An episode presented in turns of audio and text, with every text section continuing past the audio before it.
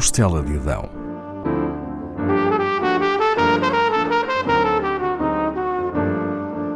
Com Paula Castelar.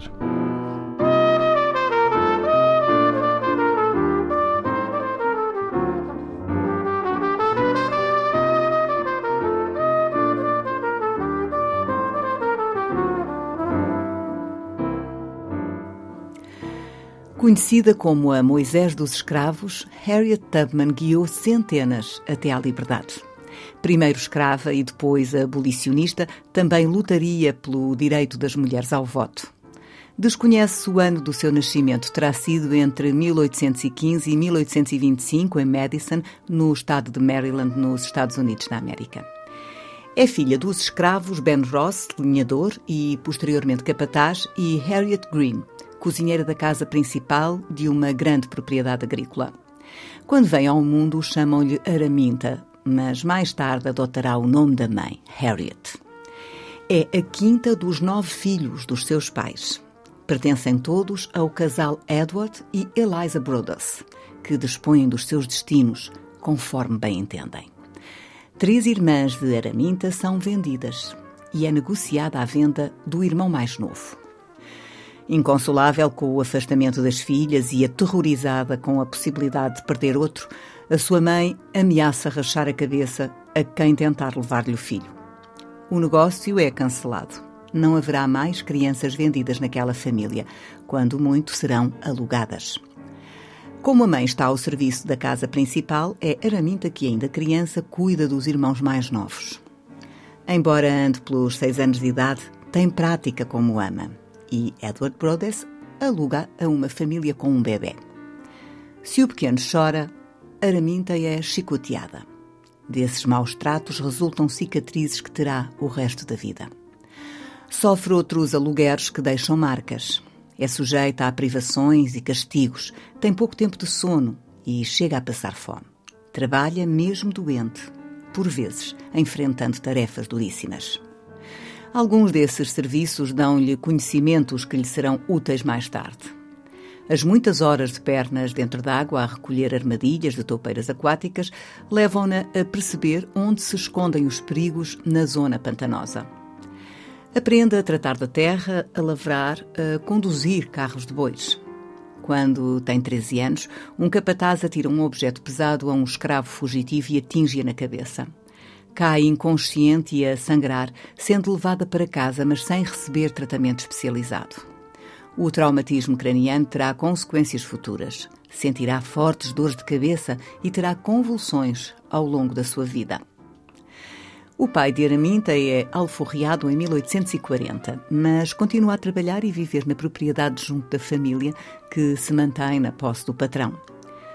Daí a quatro anos, Araminta casa com John Tubman, um negro livre, mas isso não altera a sua situação de cativa. E se tiver filhos, transmitir-lhes-á a sua condição, pois a herança dá-se por via materna. Entretanto, muda o seu nome para Harriet Tubman. Há quem refira que fez a alteração para que fosse mais fácil fugir se pretendesse fazê-lo. Procurariam Araminta ou Minty, como era tratada. Em 1849, volvidos cinco anos do seu casamento, Edward Brothers decide vendê-la. Crente em Deus, nas suas orações, Harriet implora-lhe que Brothers não a venda. Algum tempo depois, verifica que ele não muda de ideias e pede a Deus que o mate.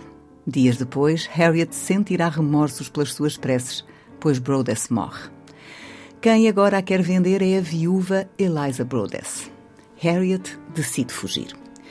O marido aconselha a não o fazer, mas ela está determinada. Não será vendida e afastada da família. Prefere morrer. Em setembro de 1849, foge com os irmãos Ben e Harry, mas eles arrependem-se e os três tornam à plantação. Antes, Eliza Brothers dera pela falta dos escravos e publicaram um anúncio de recompensa num jornal. Dava 300 dólares pela captura dos três, ou 100 pela de cada um.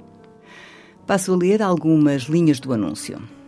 Três negros fugiram do seu proprietário. Harry, 19 anos, cor castanha, 1,70m, com um quisto no pescoço. Ben, 25 anos, cor castanha, 1,80m, rápido a responder. Minty, 27 anos, cor castanha, boa figura, 1,50m. Pouco depois de regressar à plantação, Harriet torna a fugir, mas desta vez será bem sucedida. É ajudada por uma rede de ativistas abolicionistas negros e brancos. A Underground Railroad, constituída por muitos elementos da comunidade cristã Quakers. Desconhece o percurso que fez. Harriet não falaria sobre o tema durante bastante tempo para não prejudicar outros fugitivos. Dirá mais tarde que foi bastante ajudada referindo alguns nomes de pessoas que o fizeram. Crê-se que a sua primeira paragem foi em Preston, onde existia uma forte comunidade Quakers. Terá saído dali acompanhada por outros escravos e terão feito pelo menos uma parte do percurso juntos. Caminhavam de noite em direção ao norte, onde a escravatura já era ilegal.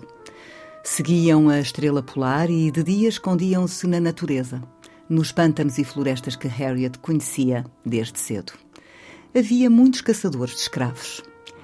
Harriet contará depois que sentiu uma grande emoção ao atravessar a linha de Mason-Dixon que separava o sul esclavagista do norte dos seres humanos livres. Em Filadélfia, aceita todos os trabalhos que consegue. Precisa de juntar dinheiro para libertar o resto da família. A sua primeira missão acontece quando descobre que uma sobrinha e os seus dois filhos vão ser vendidos. Se isso acontecer, pode nunca mais os encontrar. Retorna a Maryland e, com o apoio de um cunhado e do marido da sobrinha, consegue resgatá-las. A situação dos escravos fugitivos, entretanto, complica-se também nos Estados Livres.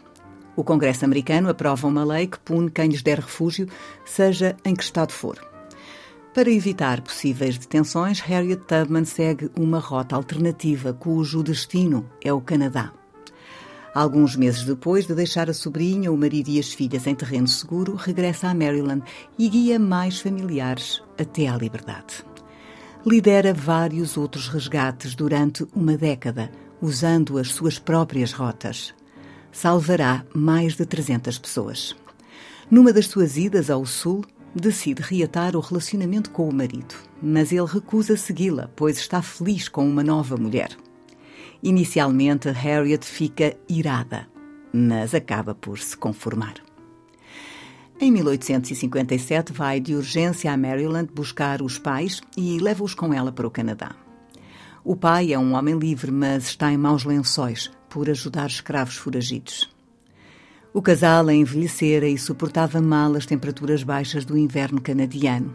Isso leva Harriet a instalar-se com eles em Auburn, em Nova York, num pequeno terreno que compra ao senador abolicionista William Henry Seward. Em 1862 tem início a Guerra Civil Americana e ela oferece para servir o exército unionista como enfermeira. Ruma à Carolina do Sul. Além de cuidar dos feridos e doentes, cozinha para as tropas, mas será chamada a assumir outras responsabilidades. A sua experiência como guia é uma vantagem que os unionistas não desperdiçam. É incumbida pelo general Hunter de missões de espionagem no campo do inimigo. Em 1863, realiza o seu maior feito durante a guerra conduz um grupo de soldados negros e com eles liberta mais de 700 escravos de plantações junto do rio Cambahi.